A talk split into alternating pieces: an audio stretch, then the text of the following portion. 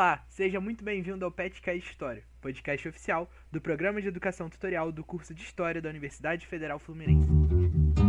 Trabalhadores do Brasil. porque entiende que el enemigo es uno. Assim sendo, declaro vaga a presidência da República. Filhotes da ditadura. Todas as fronteiras da Alemanha Oriental estão abertas. Vai todo mundo perder. Isso é uma mentira, é uma pantomima, uma patuscada. Olá, meu nome é Gabriel Pequeno, sou integrante do Pet História e hoje eu recebo João Eduardo Dutra, já participou de alguns petcasts com a gente, para conversar sobre a história do beisebol. Esse esporte que é conhecido como um esporte americano, mas que tem uma entrada ah, significativa na cultura de outros países, tem uma importância significativa também para entender a história dos Estados Unidos, tem um impacto social muito grande nos Estados Unidos, inclusive se confunde com a história desse país. Então hoje a nossa conversa vai ser mais nessa pegada de entender o que é o beisebol, como é que a história do beisebol está envolvida com alguns dos processos mais importantes aí da história dos Estados Unidos da América. E por isso hoje a gente recebe o João, o João que já é prata da casa, já participou de outros dois episódios com a gente. Se você ainda não assistiu esse episódios, esses episódios, confira ah, o perfil do Petcast ah, no seu agregador de podcast. A gente já tem dois episódios com o João, os dois falando sobre futebol americano, sobre a NFL. Então você pode dar uma olhada lá e conferir o que o João tinha pra contar pra gente naquela época. João, seja muito bem-vindo mais uma vez ao Petcast. Muito obrigado por participar com a gente de novo. O espaço é todo seu. Obrigado, gente. Obrigado pelo convite. Falando sobre os dois melhores esportes americanos, né? Primeiro futebol americano, depois o beisebol. E eu estou disposto a lutar por quem prefere basquete. É, eu também. Estamos numa semana em que não tem basquete e eu acho que a- a- os problemas do mundo estão reduzidos a poucas coisas. Mas enfim, vamos lá. É, você que nunca ouviu falar em beisebol ou que só via beisebol em filme, aqueles filmes de sessão da tarde que tem o treinador que faz um discurso motivacional pro menino magrelinho que ganha um jogo de beisebol.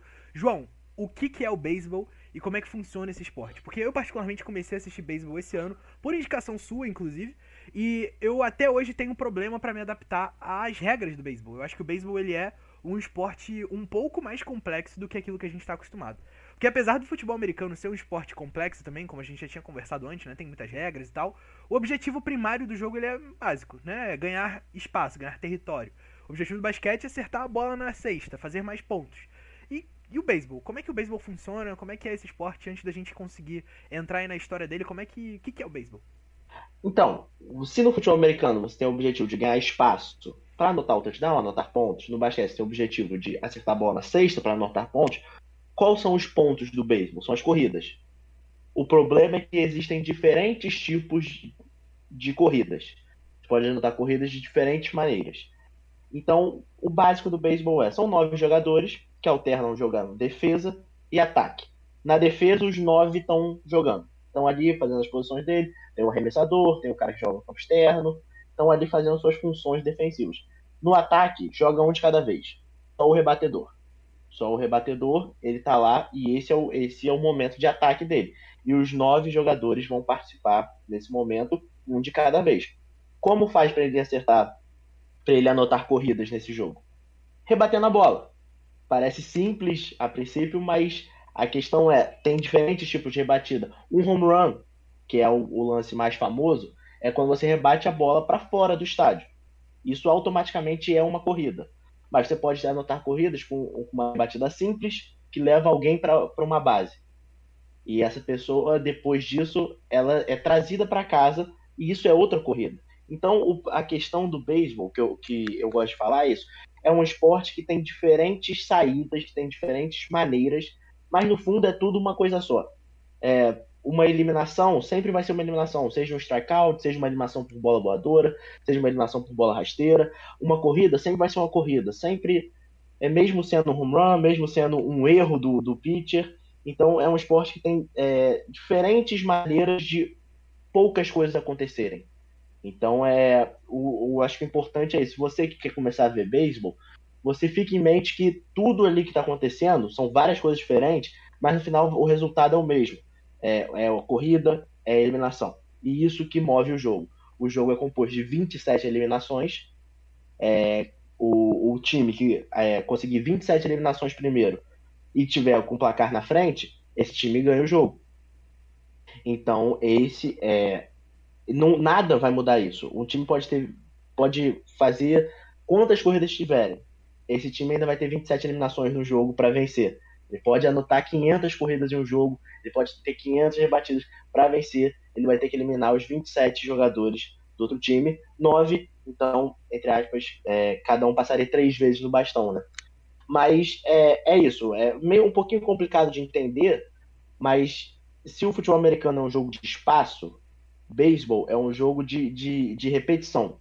Você tem que repetir é, ações é, da melhor forma possível, é, mais vezes possível. Um pitcher ele tem, que, ele tem que repetir o melhor arremesso dele é, 90, 100 vezes em um jogo para eliminar mais jogadores. O rebatedor ele tem que estar tá constantemente chegando em tem que estar tá constante, constantemente rebatendo a bola para o time dele ter mais chance de anotar corridas. Então é, é, um pouquinho confuso, mas uma vez que você entende, você, opa, uma, uma hora você pega isso, é, começa a ficar um pouquinho mais claro. Entendi. Então é um jogo de repetição. Acho que isso fica meio óbvio quando a gente assiste uma partida de beisebol, né? Inclusive, eu particularmente acho que as transmissões do beisebol são um pouquinho monótonas, mas enfim, a gente vai conseguir discutir isso mais lá pra frente. Mas beleza, deu para entender então qual é a estrutura do jogo. Agora, uma dúvida que eu sempre tive e que eu acho que é complexo de entender também. Por que o campo de beisebol é um losango? Na minha cabeça isso não fazia sentido nenhum até eu começar a assistir beisebol. Por que o campo é um losango? É, a princípio ele é um losango por causa das distâncias entre as bases, né? É, você tem ali 90 pés entre uma base e outra. É, e muito já se discutiu se tem que mudar, se muda o tamanho da base, se muda, mas olhando, vendo o jogo, é a dinâmica pede as bases terem 90%, é, 90 pés de distância uma da outra. É pela, pelas rebatidas. Então você tem que ter a primeira base e a segunda base ela não pode ser mais perto do, do, do home plate do que a primeira base.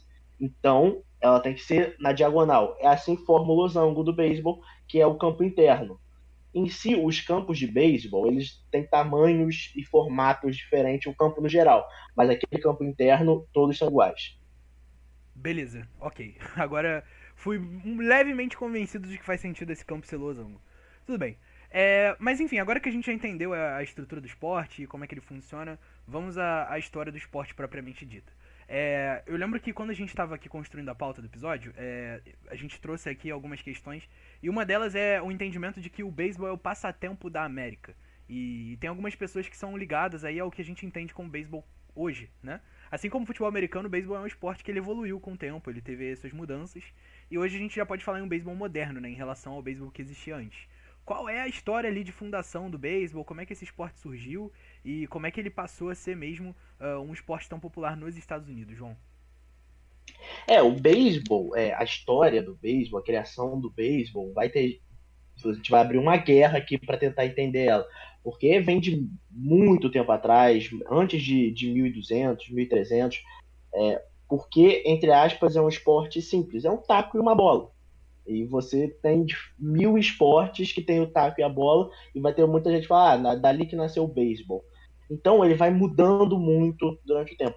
É, esse beisebol é, não é exatamente igual ao que a gente tem hoje, né? Porque o beisebol é um esporte que muda de ano a ano, mas é, esse mais tradicional, ele é criado ali nos Estados Unidos, é, trazido para Nova York, onde os, os Knickerbockers, isso foi uma coisa que eu aprendi para esse podcast, que era um clube de, de, de, de jovens homens é, de alta classe, inventaram, é, mudaram as regras e, e queriam, e queriam é, é, gostavam desse esporte, falaram, não, vamos, vamos aperfeiçoar isso.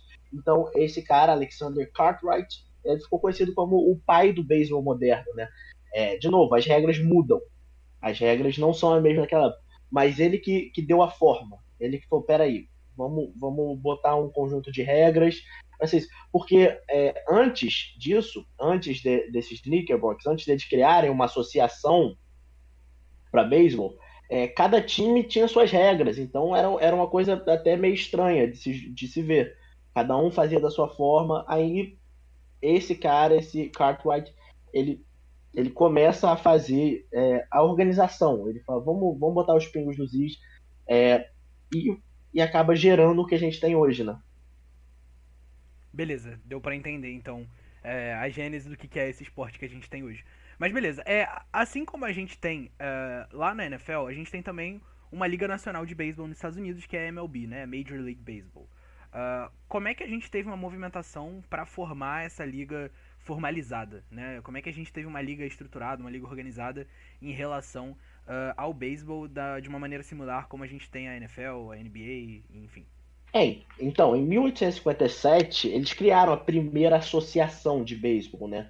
É, Box, em Nova York, foi, considerada, foi chamada de National Association of Baseball Players. Sim, duas palavras diferentes, base e ball.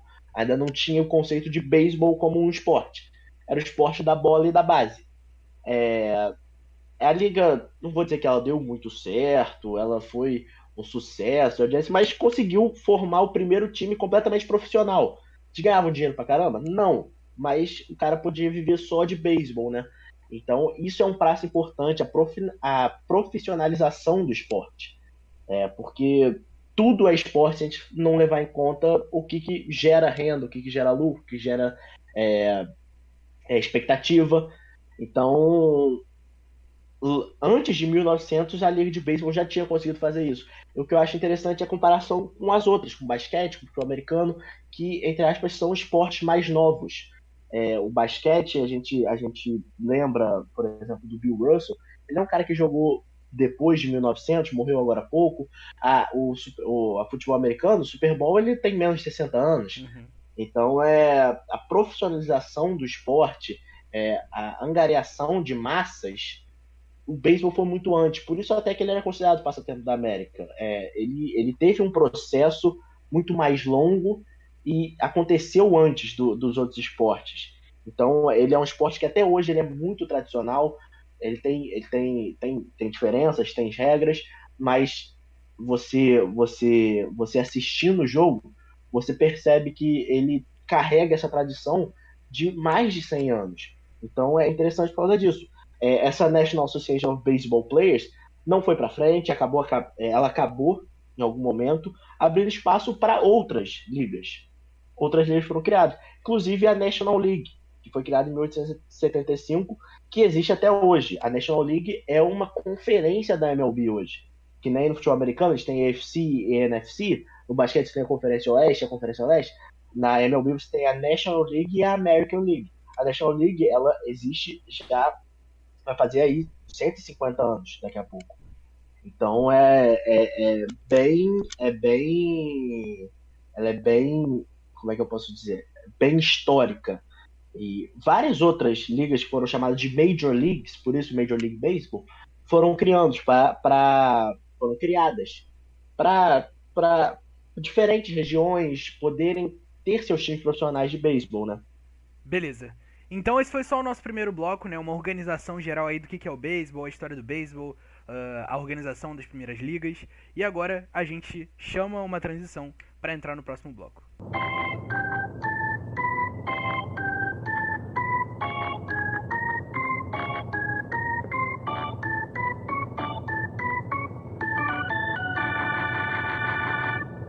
Bom, então agora que a gente já falou da estrutura básica do beisebol, é, acho que vale a pena então a gente entrar nas questões sociais e principalmente nas questões dos movimentos sociais uh, e de que forma o beisebol se mistura né, com a história desses movimentos nos Estados Unidos. É, assim, principalmente é, em relação ao futebol americano, ao basquete, aos esportes americanos no geral, é, a partir do momento em que a gente tem leis segregacionistas em vigor nos Estados Unidos, essas leis obviamente vão também uh, ser refletidas na cultura, uh, nas práticas cotidianas e obviamente no esporte, né?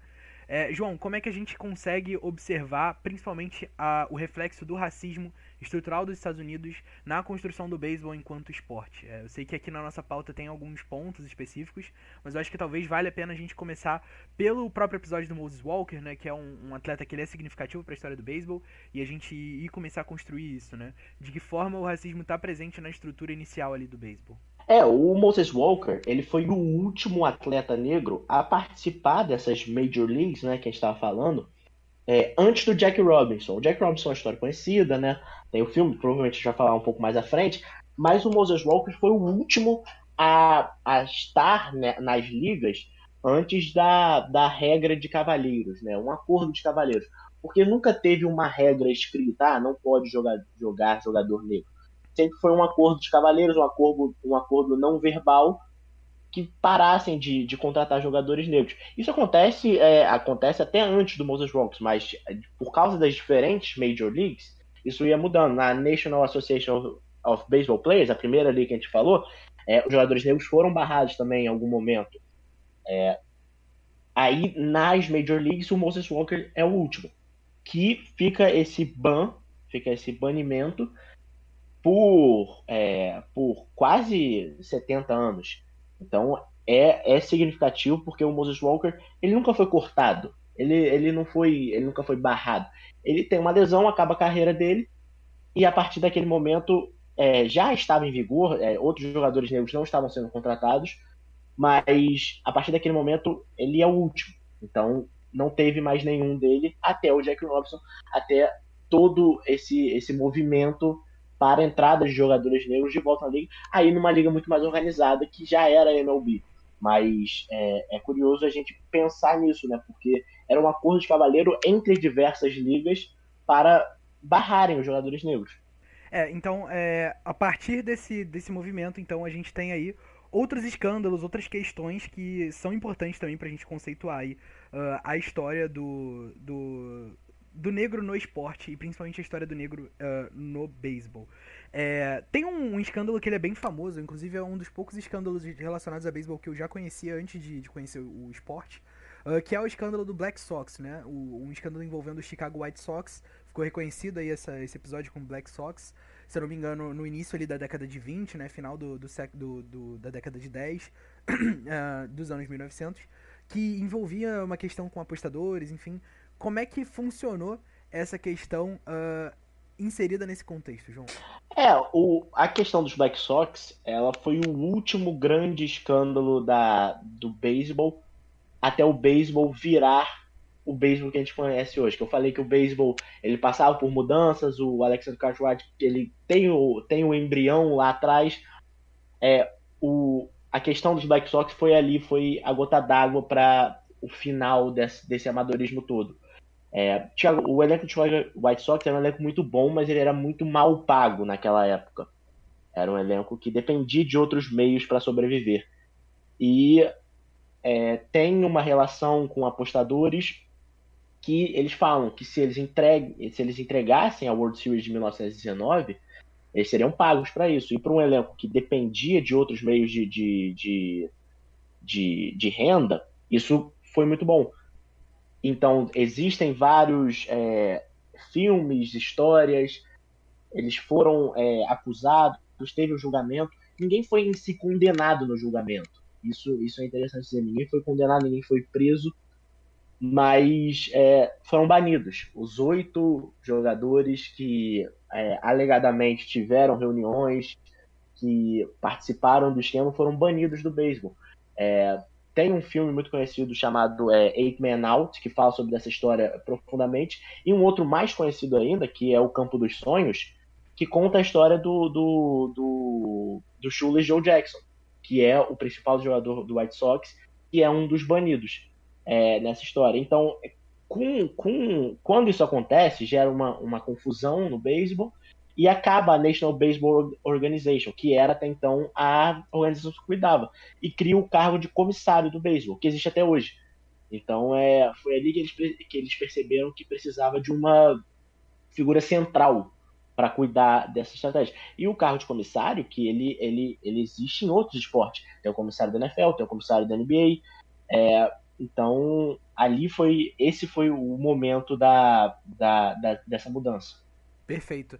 É, e é importante a gente conceituar também que apesar da gente aqui estar tá tratando desses aspectos aí que são mais, uh, como é que eu posso dizer, rupturas né, na história do beisebol, a gente tem também processo de continuidade. Né? Não é porque a National Baseball Organization foi desfeita que a gente ainda não continua tendo casos relacionados à injúria racial e ao preconceito racial dentro do beisebol. Né? É importante a gente falar principalmente da Negro National League, né? que é contemporânea aí ao escândalo do Chicago White Sox, que é uma liga criada na década de 20. Né? E como é que ela, essa liga funcionava, João? Qual é a relação dela aí com essa estrutura racial dentro do beisebol nos Estados Unidos? Então, a gente falou do Moses Walker, né, que foi o último jogador negro a jogar nessas Major Leagues. Então, os negros, eles criaram essas Negro Leagues. A Negro National League não foi a primeira, mas foi a primeira realmente significativa é, para jogadores negros.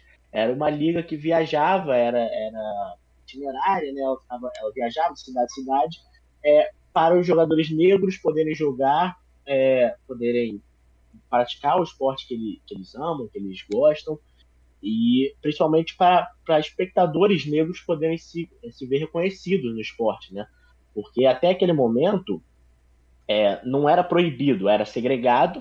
é, torcedores negros ficavam na área de torcedores negros, torcedores brancos ficavam na área de torcedores brancos, mas torcedor negro ele não conseguia é, se ver em campo. Então as Negros Leagues servem para isso também. Além de, de, de terem é, diversos jogadores com nível até mais alto que na, na Major Leagues, mas ela serve para agregar todo mundo e para ser ali aquele ponto que a gente sempre fala, né? É o ponto para de incômodo. Ela é um ponto para falar assim, não, não existe motivo para essa segregação. Hoje a gente fala isso, né? É, não existe motivo, porque eles estão aqui, eles estão jogando, eles estão praticando, e a gente está vendo que é o mesmo nível ou até melhor. Então, é, essas Negro Leagues, elas participam, elas, elas viajam ao, ao, ao, ao redor dos Estados Unidos, é, dando oportunidade para jogadores negros. Muito legal. Ah, e aí, ainda esse ano, esse, esse ano de 1920 ele é importante, né, pro beisebol. E eh, nesse ano de 1920 a gente também tem um marco ali que é a Dead Ball Era, a Era da Bola Morta. É, o que, que isso tem a ver com a história do beisebol e como é que isso é também uma ruptura? Acho que vale a pena a gente é, falar, abordar essa questão também pra gente poder fechar esse, esse capítulo aqui, ah, esse, esse espaço do nosso podcast. O que, que foi essa era, o que, que ela significou, quais foram as consequências aí na década de 20?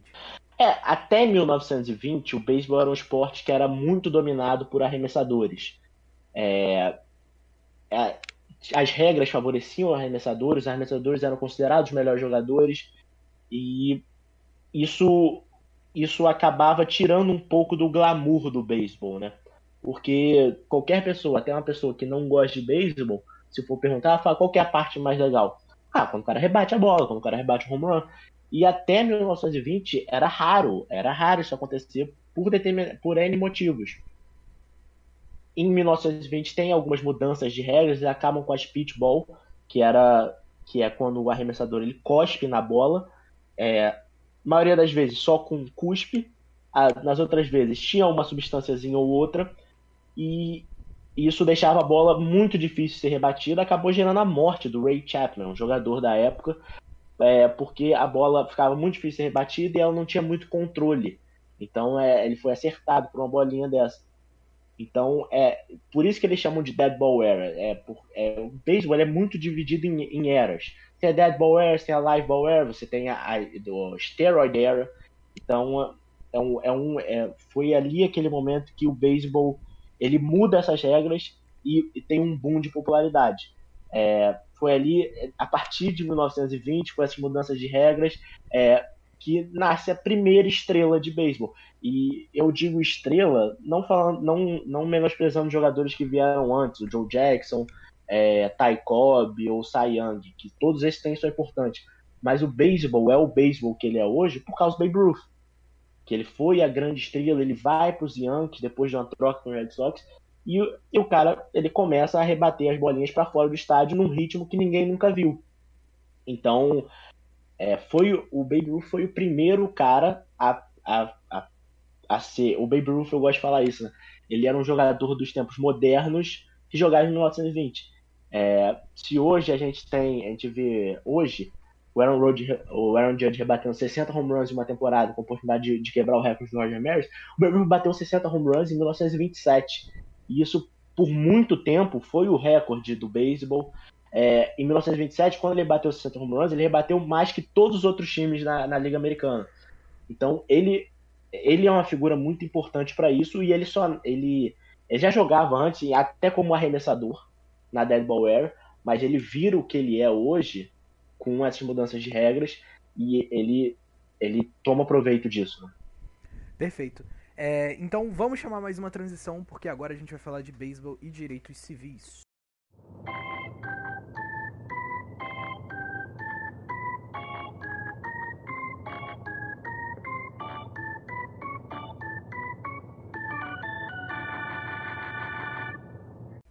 Bom, é, a gente tem falado então, uh, principalmente dessa questão uh, da participação de, de negros no, na, na constituição né, do beisebol, na gênese do beisebol, uh, no, no, período embrionário ali do beisebol, e acho que vale a pena a gente voltar um pouco mais com uma certa calma nessa questão, para a gente poder falar um pouco mais de direitos civis e beisebol e esse movimento aí de, de contextualização mesmo dessa, dessa questão.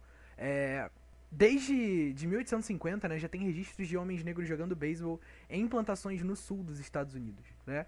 E até 84 haviam uh, pessoas negras nas Major Leagues, né? É, existia aquele acordo não escrito, né, um acordo não, não, não formalizado, que bania essas pessoas das ligas. Uh, a gente já falou das Negro Leagues também, mas eu acho que é importante a gente falar da, da relação de um jogador específico com uma pessoa que é muito importante para a uh, eh, luta pelos direitos civis nos Estados Unidos, que é o Jack Robinson. João, por que, que o Jack Robinson tem uma ligação com Martin Luther King Jr.? É, o Jack Robinson, ele, ele é o primeiro. É, que a gente sempre fala, ele é o primeiro a quebrar essa barreira. E o primeiro a quebrar ele sempre tem uma importância é, tremenda, tanto para o bem quanto para o mal. Para o bem, é lógico, pelo, pelos direitos civis, pelo mandato, mas para o mal, pelo que ele sofreu. É, o, é, o, Martin Luther King já disse isso, Jack Robinson tornou o sucesso dele possível. É, porque ele foi é, nessa briga de direitos civis, o Jack Robinson ele é um dos, se não o maior primeiro representante dessa, dessa briga. Ele, ele chega na, na MLB em 1947 para jogar pelo Brooklyn Dodgers e é o primeiro jogador negro a entrar nas Major Leagues desde do, do Moses Walker. Então é então é um marco, é um choque e, e até por ser um acordo não verbal que eles chamavam na época de um acordo de cavaleiro, por não ser uma regra. É uma frase que é dita até no filme do Jack Robinson 42, por sinal excelente filme, é que é se alguém quebra uma regra, essa pessoa ela é malandra. Se alguém quebra um acordo, essa pessoa ela é um covarde. Isso que tentavam é, jogar em cima do Brooklyn Dodgers na época. E a verdade é que não é essa, é que era um acordo covarde e o Brooklyn Dodgers é o primeiro time a, a, a, a quebrar ele, trazendo o Jockey Robinson para jogar. E o dono do time, o Brent Rickey, ele é um ex-jogador, ele sabe como é jogar nas ligas sem homens negros. E mesmo assim ele traz o Jack Robinson, a princípio, é, para jogar nas ligas menores, mas ele rapidamente faz seu caminho para MLB. É, e ele traz um estilo diferente de jogo. Ele já jogava nas Negro Leagues antes, é, jogava no, é, ele jogava na faculdade também. Então é, é importante, ele, ele, ele é um marco para o beisebol, porque ele determina o fim da segregação é, toda a história do beisebol antes registrada, desde eu já falei aqui de Ty Cobb, Cy Young, é, Babe Ruth, tudo isso foi numa área de segregação. O Jack Robinson, ele, ele acaba com isso, ele vai para o Brooklyn Dodgers, sofre racismo dentro do time, sofre racismo fora do time, e, mas mesmo assim ele, ele se mantém forte para abrir portas. No ano seguinte, outros jogadores negros entraram e o, número só foi aumentando. Até em 1971, o Pittsburgh Pirates foi o primeiro time a ter apenas homens negros na escalação. É, então é, é, é, muito interessante a gente ver isso como é, a história do, do, do homem negro no beisebol, ela tem ali um hiato muito grande, né? Por causa desse acordo, mas Jack Robinson consegue quebrar esse hiato e a história, a história deles cresce de uma maneira muito rápida. Então é, é de fato, o Jack Robinson é uma das figuras mais importantes na luta de direitos civis, principalmente nessa época nos Estados Unidos. Perfeito. É, acho que é importante a gente ainda nesse movimento falar de um jogador que ele é uh, considerado um jogador marcante né, na história do beisebol, que é o Hank Aaron, uh, que é um cara que quebrou justamente o recorde que a gente estava falando antes do Baby Ruth uh, de home runs, né? Por que, que o Hank Aaron é também uma figura importante aí nesse movimento de direitos civis? É, o Hank Aaron, ele, ele entra ali um pouco depois do Jack Robinson, ali já, já haviam outros homens negros, mas ele, se a gente está falando de grandes ídolos da história do beisebol, eu falo que o Babe Ruth é a primeira estrela do beisebol, o Hank Aaron, o Hank Aaron é o primeiro, é o, ele quebra o recorde de home runs na carreira do Babe Ruth, né? Então é muito interessante pensar nisso, porque até, até um determinado momento, o clube dos 700, que é o clube que jogadores que rebateram mais de 700 home runs na carreira, só tinha o Babe Ruth, o homem branco. Depois o Hank Aaron consegue entrar nesse clube.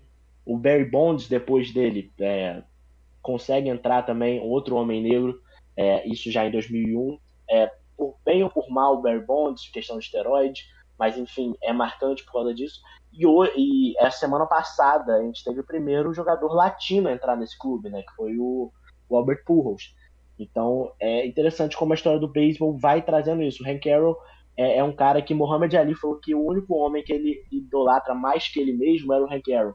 E o Hank Aaron, além disso, então, isso é um debate que eu vejo até em outros esportes, que a, a função do homem negro no esporte, né?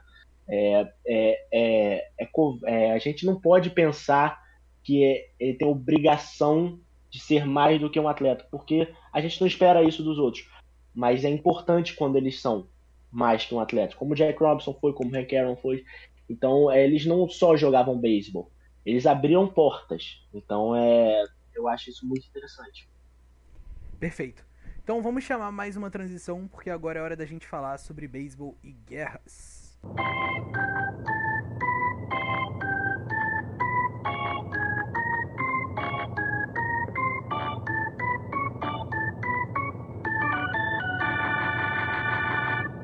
Vamos lá, João. É, como a gente sabe, o beisebol, por ser um esporte muito antigo, né, um esporte que data aí uh, do século XIX, uh, a gente tem uh, a participação efetiva do beisebol na cultura dos Estados Unidos e também na cultura do mundo durante as duas grandes guerras mundiais, né? Como é que o beisebol se comportou nesse momento, então é o que a gente vai focar aqui os nossos esforços nesse momento.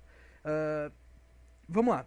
Eu sei que tem uma história de que alguns jogadores foram expostos a, a gases tóxicos na Primeira Guerra Mundial e, e, isso gerou uma comoção, né? Principalmente dos fãs e das pessoas que eram envolvidas com o beisebol.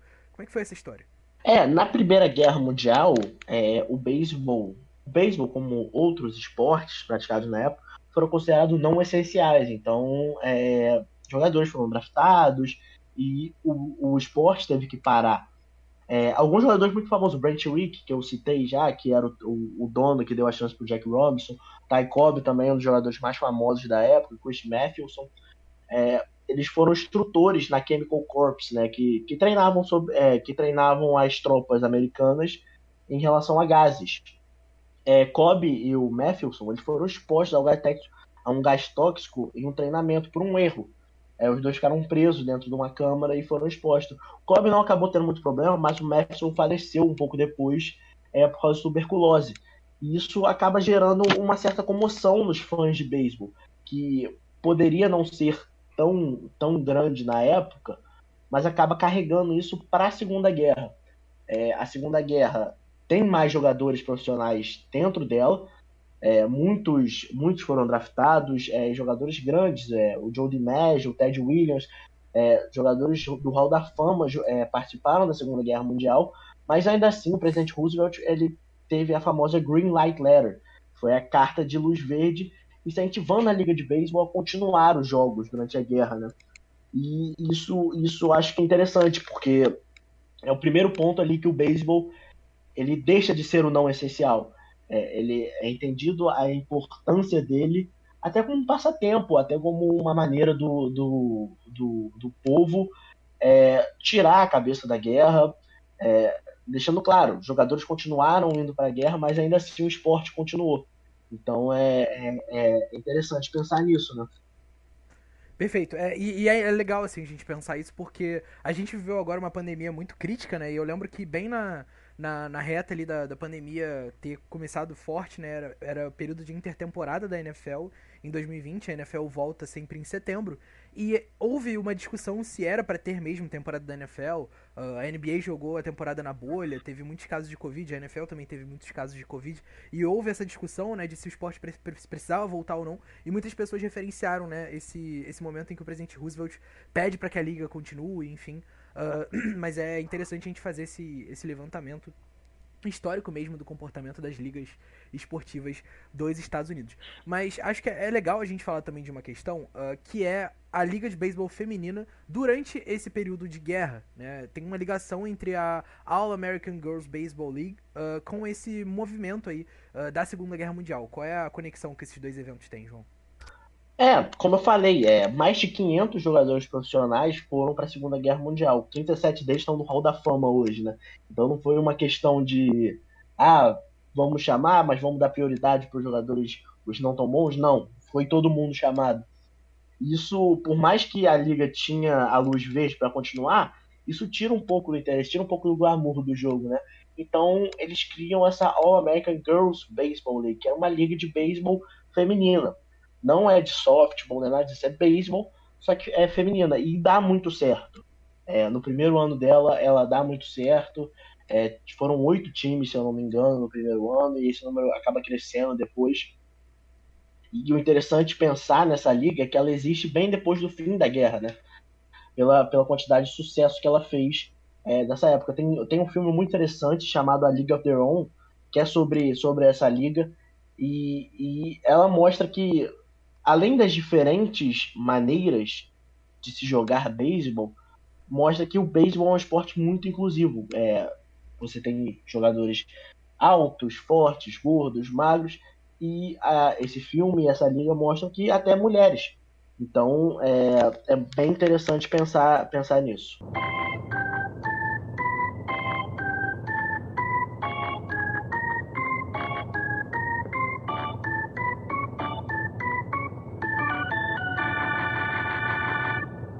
Vamos lá. É, João, no documento que a gente montou aqui o nosso a nossa pauta do programa de hoje, é, tem uma frase que é uma frase polêmica e eu acho que vale a pena a gente problematizar essa frase. Uh, o doutor Gerald Early, da Universidade de Washington, disse que há três coisas pelas quais a América será conhecida daqui a dois mil anos: a Constituição, a música jazz e o beisebol.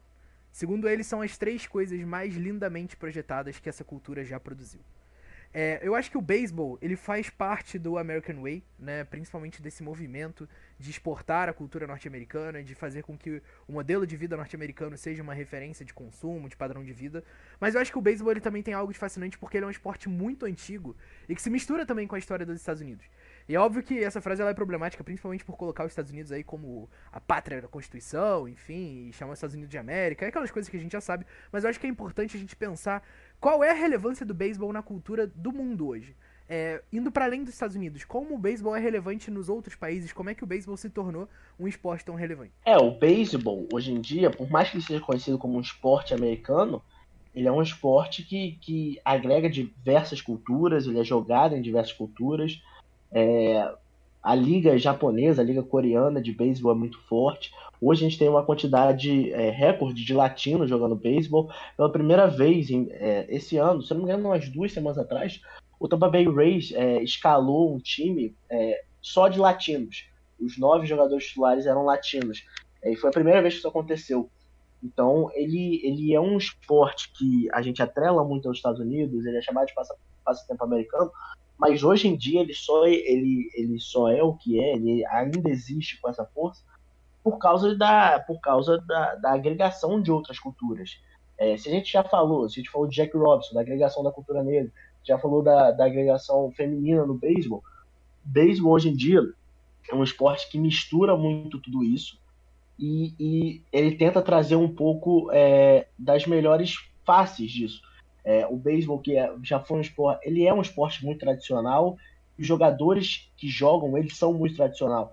Então você tem um certo nível de respeito, você tem um certo nível de, de, de um patamar que as coisas devem ser feitas, né? É, por exemplo, muitos jogadores não gostam quando é, alguém é, roda o taco. É uma, é uma, é uma tradição no beisebol. Quando você anota um home run, muita gente vai lá e roda o taco. Você joga o taco pro alto, é, você, você, você roda ele. É, muita gente não gosta. Mas hoje a gente vê uma cultura é, mais jovem e de jogadores latinos que tão pouco não se importam com isso e estão trazendo uma nova, uma nova fase pro, pro, pro beisebol. Então, no futebol, é, a gente falava na época do Neymar, da ousadia e alegria. São jogadores que estão lá para jogar beisebol e do estilo deles. Eles não precisam se adaptar ao estilo tradicional americano de se jogar. Não, é o beisebol é jogado na República Dominicana tão bem ou até melhor que nos Estados Unidos. O beisebol é jogado na Coreia, o beisebol é jogado no Japão tão bem ou até melhor que nos Estados Unidos. O atual MVP da Liga Americana é, é, é o Shohei Otani, que muita gente com, considera, compara ele com o Babe Ruth, porque ele é o primeiro jogador, desde o Babe Ruth, a arremessar e rebater. É, o arremessador, ele tradicionalmente não rebate. E mesmo se quando ele rebate, ele não é bom rebatendo. O Shohei é um excelente rebatedor e é um excelente arremessador. Então, é, é bem interessante pensar isso. Eu falei, o Albert Pujols, que entrou no clube dos 700, o primeiro dominicano a entrar no clube dos, dos 700. Agora é, são quatro membros desse grupo, né? Então, é o beisebol hoje em dia é um, é um, é um esporte que ainda assim é muito tradicional, ainda assim você tem as regras não escritas, mas ele já agrega muito da cultura de outros de, de outros lugares que são tão importantes quanto os Estados Unidos para a formação desse esporte, né? Perfeito. João, muito obrigado pela tua participação no episódio de hoje. Acho que é sempre bom a gente contar contigo aí para fazer esses episódios de história social dos esportes americanos. Falta do basquete e do hockey pra gente poder fechar aí os nossos episódios. Com certeza eles vão sair em algum momento. É, muito obrigado pela tua participação, obrigado aí pela parceria de sempre. É, espero que você, ouvinte, tenha conseguido entender um pouco mais da importância do beisebol né, para a constituição uh, da cultura dos Estados Unidos e para entender melhor essa história de participação uh, da população dos Estados Unidos nesses esportes e na, e na cultura no geral. Né, João, muito obrigado mais uma vez pela tua participação. O Petcast vai ficando por aqui, mas você pode ouvir os nossos outros episódios, inclusive os outros episódios que o João já participou com a gente no seu principal agregador de podcast, no seu agregador preferido. Nós estamos aí em praticamente todos os agregadores. Você pode conferir também os outros trabalhos do Pet no Instagram, estamos lá em @pethistoriauf, no Twitter estamos também em @pethistoria, no Facebook Pet História UF Niterói. Você pode acompanhar o nosso trabalho por lá. Sempre que tem alguma coisa nova do Pet, a gente vai sempre estar tá postando nas redes sociais sociais. Então, faça questão aí de nos seguir, de ativar o sininho das notificações nas redes sociais. Procurar o Pet também no YouTube. Agora os nossos podcasts estão saindo pelo YouTube também. Caso você tenha YouTube Premium ou goste de assistir podcast no seu desktop ou notebook, você pode também acompanhar o Pet uh, e o Petcast por lá. A gente vai ficando por aqui, agradeço demais a audiência de vocês e a gente se vê num próximo Petcast. Até a próxima e tchau!